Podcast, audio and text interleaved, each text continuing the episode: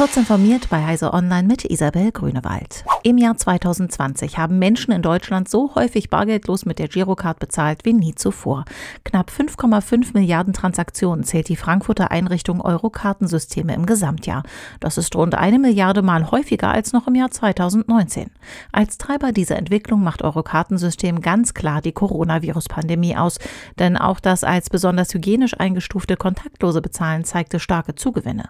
Dazu zählt nicht nur der Vorgang, wenn die Girocard vor ein Lesegerät gehalten wird, sondern auch das Bezahlen mit der digitalen Girocard, beispielsweise im Smartphone.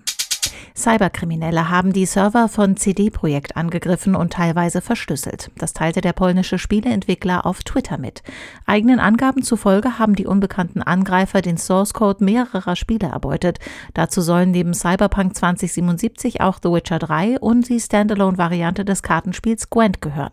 In dem Statement betont CD Projekt, man werde sich nicht auf die Forderungen der kriminellen Hacker einlassen und stattdessen mit Behörden und IT-Sicherheitsexperten zusammenarbeiten. Der Online-Händler Amazon ist der zweitgrößte Arbeitgeber in den USA. Doch Gewerkschaften haben bei dem Konzern bislang nichts zu melden. Das könnte sich bald ändern. Am Montag hat die Abstimmung über eine Arbeitnehmervertretung in einem Logistiklager in Bessemer im US-Bundesstaat Alabama begonnen.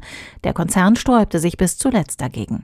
Der letzte Versuch einer gewerkschaftlichen Organisierung war vor rund sechs Jahren in Delaware gescheitert.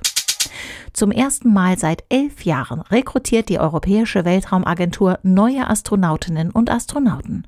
Offiziell wird die ESA das Programm am 16. Februar vorstellen. Bewerbungen sollen dann vom 31. März bis zum 28. Mai möglich sein.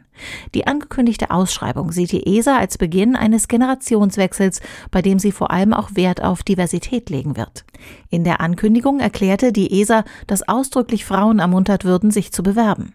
Der noch amtierende Generaldirektor Jan Wörner erklärte, um noch weiter gehen zu können als je zuvor, müssten wir auch unseren eigenen Horizont so stark erweitern wie noch nie zuvor. Diese und weitere aktuelle Nachrichten finden Sie ausführlich auf heise.de.